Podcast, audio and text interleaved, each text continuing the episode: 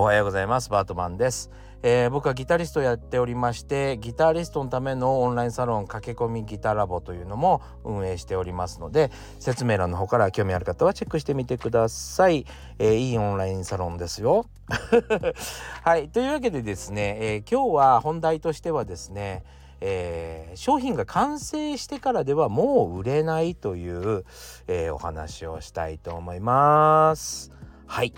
というわけでですね、えー、最近のちょっと近況からちょっとお話しして本題に、えー、まあ同じようなことなので、えー、ちょっと、えそこも絡めながらですねお話ししていきたいなと思います。いやーほんとねでもねちょっと不定期になってしまってかなり不定期になってしまってほんとすいません、あの楽しみにしてくださってる方もいると思うんですけども、えこんなね弱小ラジオ配信をですね、えー、本当応援してくれてる方には感謝なんですが、えー最近ちょっとドタバタしててですね、えなかなか定期配信がいややろうと思ったら逆にできるぐらいにはなってきました本が完成したので。あそうあの僕本を書きまして えー、実はですねこの間あの、えー、YouTube でライブ配信してましたらあのー、僕あのバートマンさんの本を予約しましたよって言ってくださった方がいてえ俺も知らないのにと思ってたら本当に、えっと、僕の出版元、えー、ヤマハさんがですねえー、もう Amazon で予約を開始しておりまして。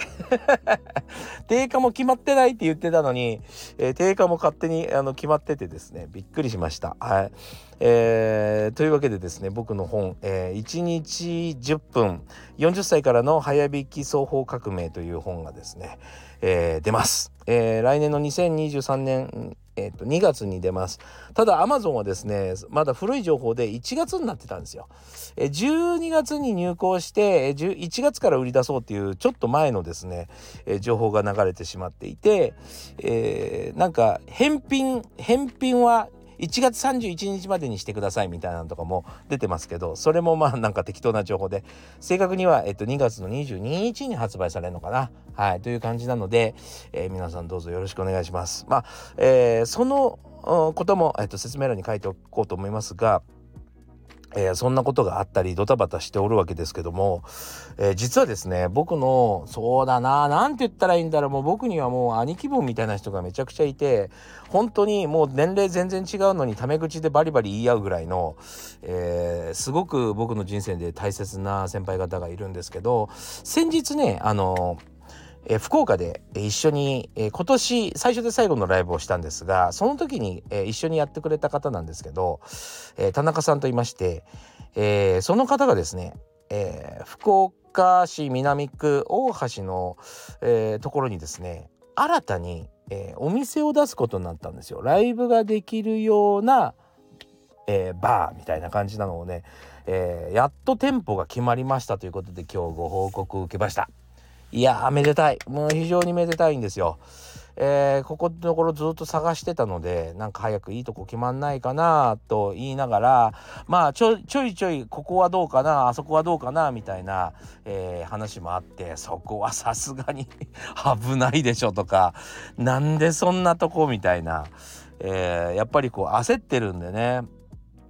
物件がなんかいいとこがなかなか見つからずに困っていたんですが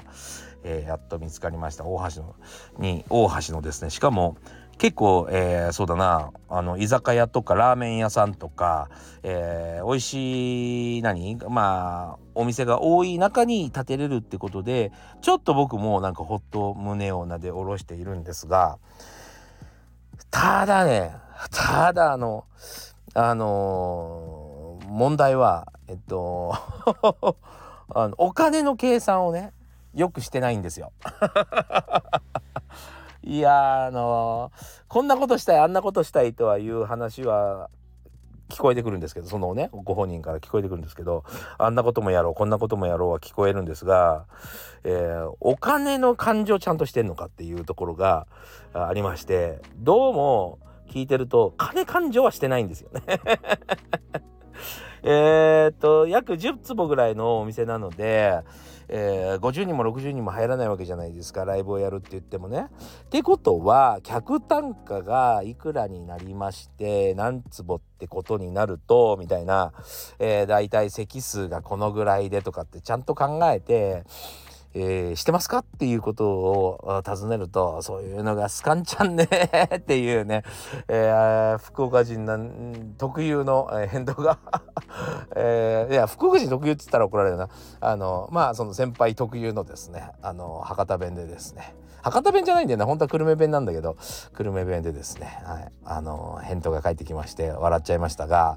本当にあのあれもしようこれもしようという気持ちがある時は、えー、大体基本的にはそれがうまくいく算段でみんな話しますよね。ただどれだけ宣伝が大変でどれだけ集客と、えー、いわゆるその、えー、原価との原価率との、えー、売上の大事さ？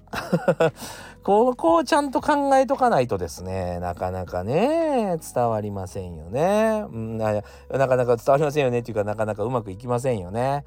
そこ大切なんだよって言ってもねなかなか伝わらないんですけども。伝わってるんだけどまあどうやって計算したもんかなみたいな感じだと思うんですね。でまああの僕がだ大体、えー、一般的なバーとか、えー、坪単価で考えて、えー、っていうことで、えー、計算して先ほどですね、えー、LINE で送っておきました多分えー、ってなってると思うと思うんですね。でそこら辺はやっぱり真面目に考えないとあの売り上がるものも売り上がらないというか家賃も払えなくなっちゃいますよね。そうでやっぱりあの世の中で売れてるものと、えー、自分がやりたいと思ってることとこれがイコールだといいんですけどなかなかそうはいかないわけですよね。みんなそうだなニキビとかには悩んでるし、えー、薄毛、えー、肥満、えー、まあ健康関係美容関係うん恋愛関係あとはなんだろう心霊っていうかなんかこうねあのー、運とかねそうそういうのとかはまあそういうのはもう大体ねあの売り上がるって決まってるんですけども、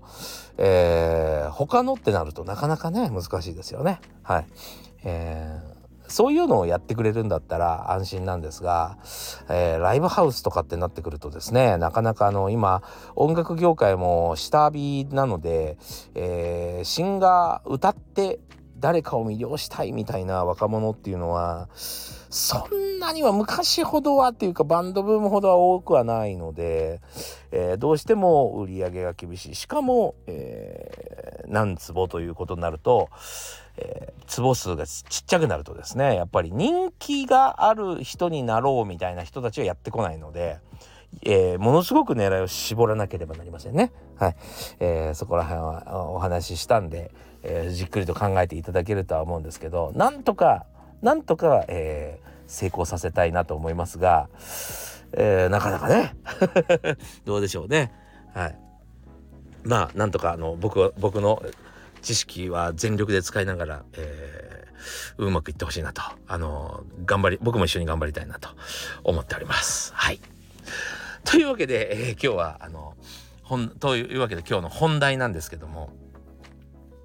えー、商品ができてからでは、えーそれは売れないっていう話ですね。えー、どういうことかと言いますと、あの、まあ、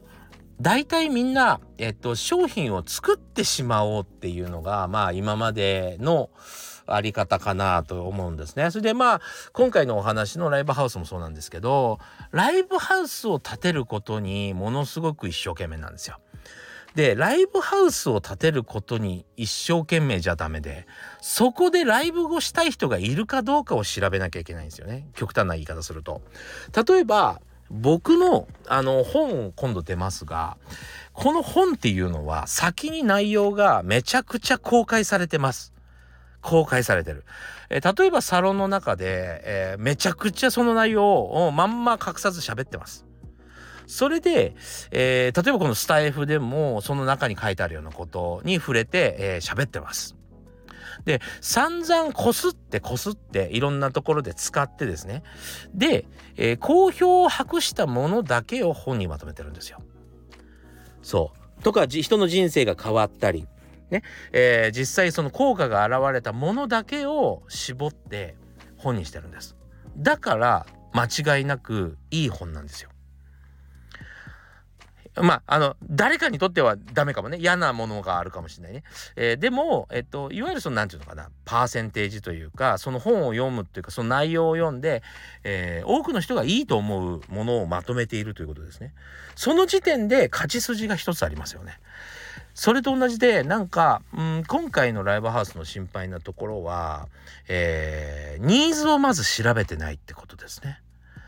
それで、えっ、と、勝ち筋の商品を作っていない。例えば、う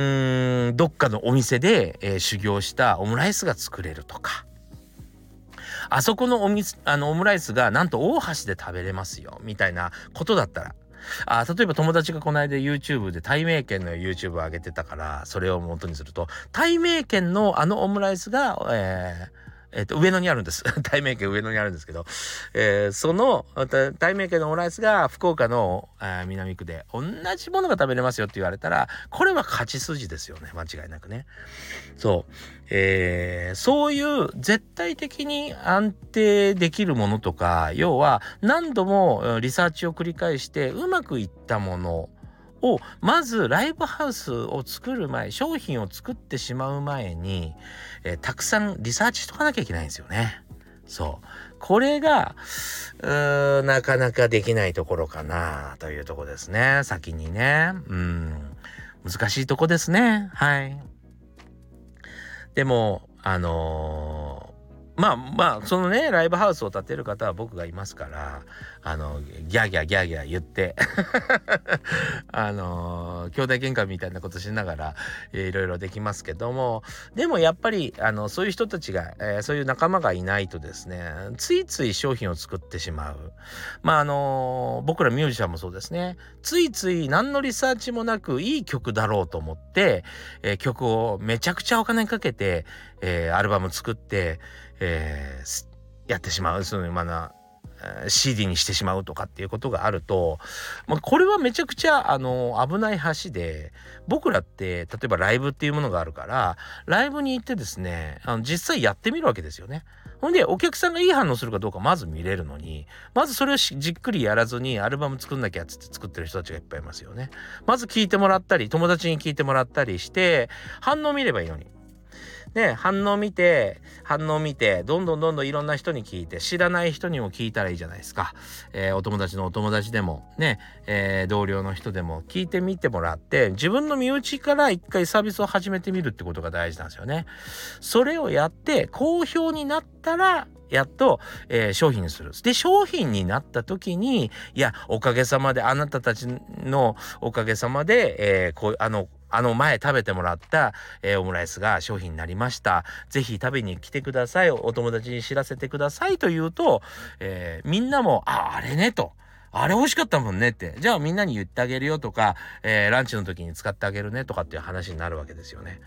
その順番がやっぱり おかしいことがたくさんあります。はい。たくさんありますね。そっちの方がもう圧倒的に多いぐらいですよね。えー、本当にみんな一か八かの勝負に出たがる。そう、えー、そっちには行ってはいけないってことですね。うん。しっかりと完成させる前にやらなきゃいけないっていうことがあるということです。はい。えー、というわけでですね、えー、楽しみですね。はい。え